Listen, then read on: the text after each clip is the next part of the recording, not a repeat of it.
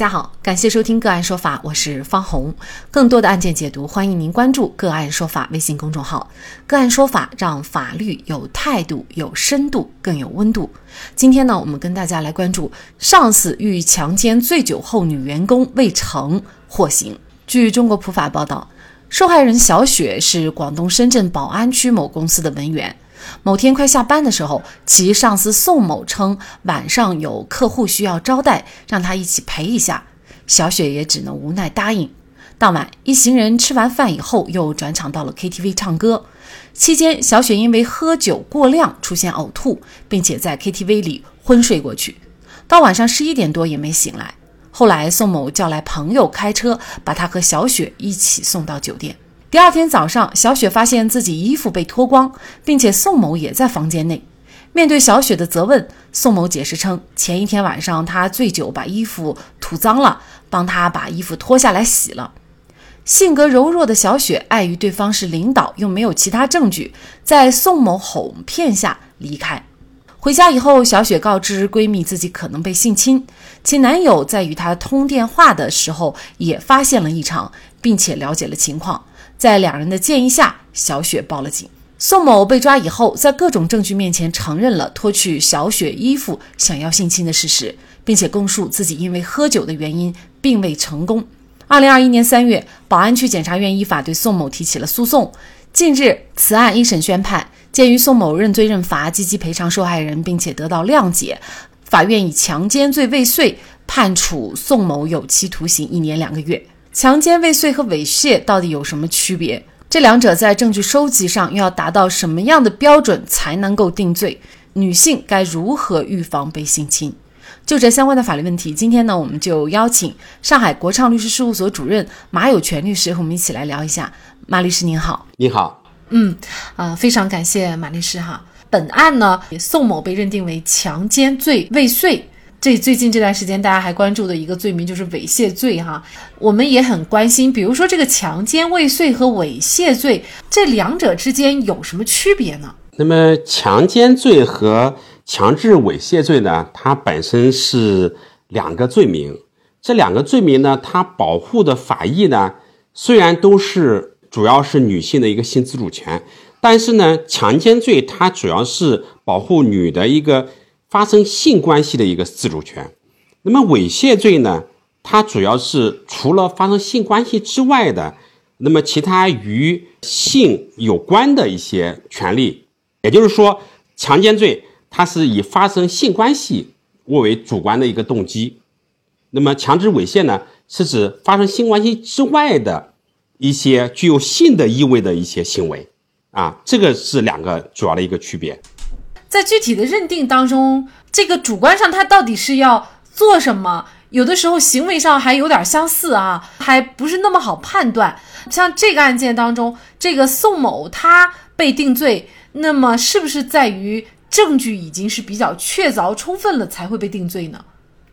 根据相关的这个新闻报道显示啊，上面显示是宋某被抓以后，在各种证据面前承认了。脱去小雪衣服想要性侵的事实，那么本案究竟有哪些证据呢？我们从相关的报道当中并没有看到。但是呢，根据我国的刑事诉讼法的规定，对任何人定罪，不仅要看他的口供，还要看一本案的一些其他的证据。那么刑诉法给被告人定罪，它的原则是重调查研究，不轻易口供。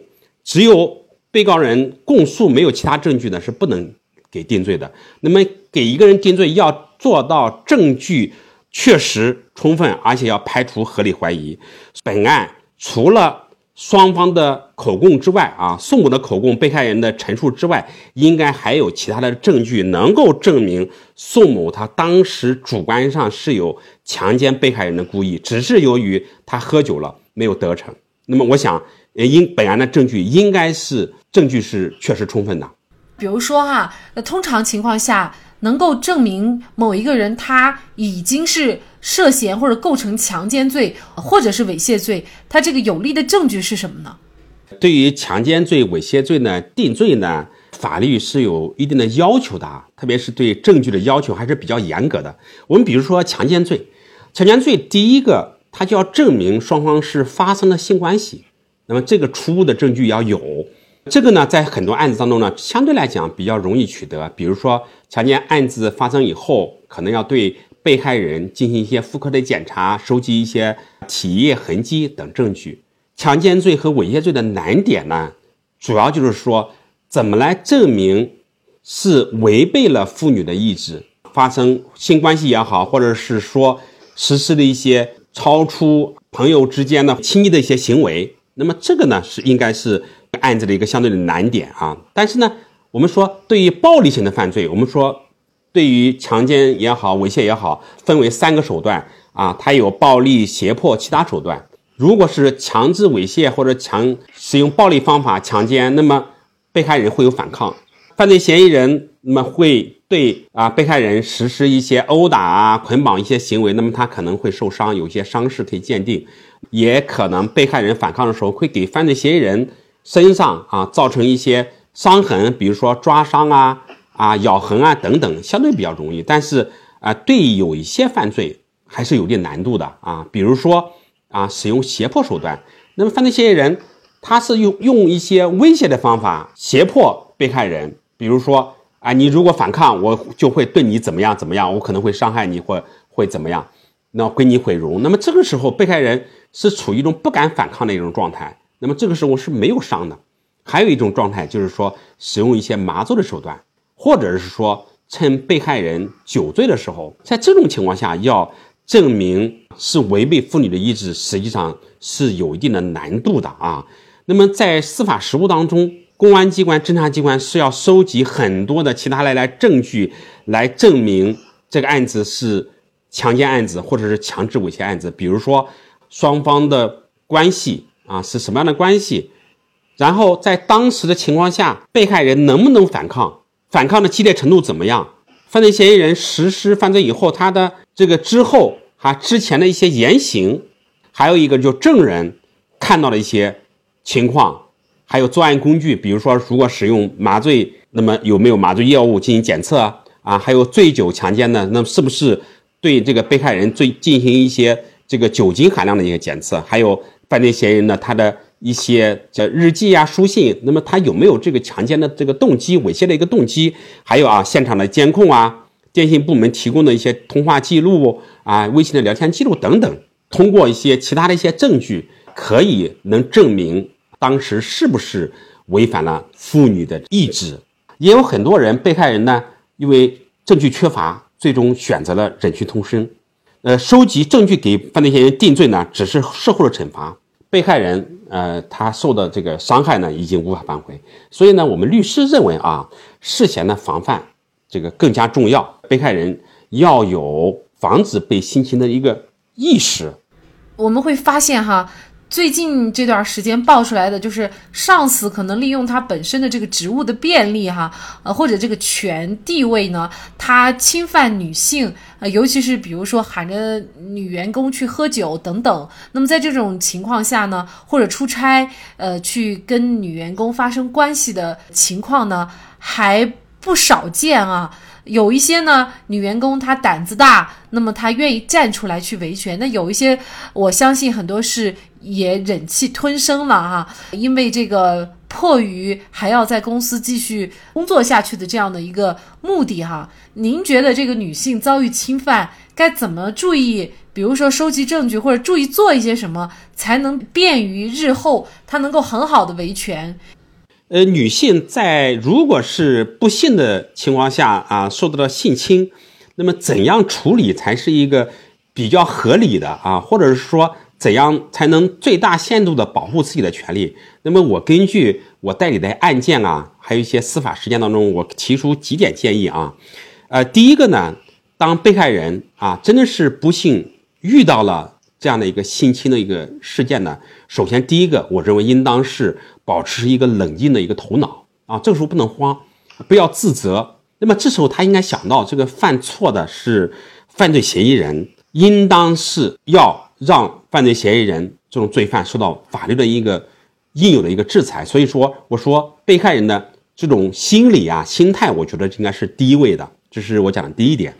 第二点呢，我认为一定要有证据意识。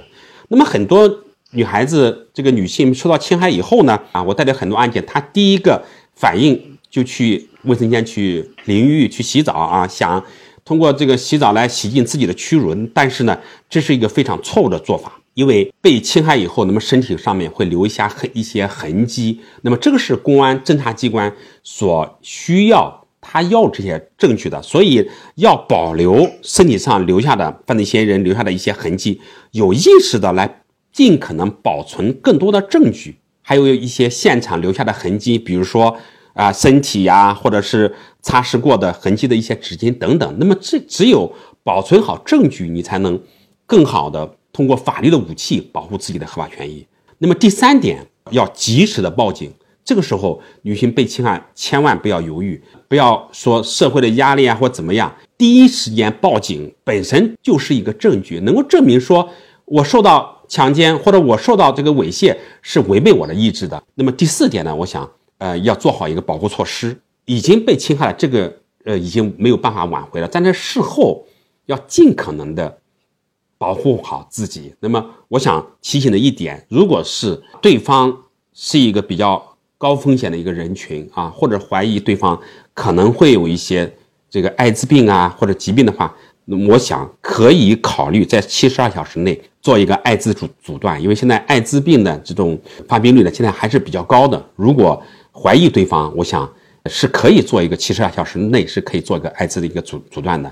另外一个呢，就是说女性可以考虑采取一些紧急的避孕的一些措施，做好身体的一个保护。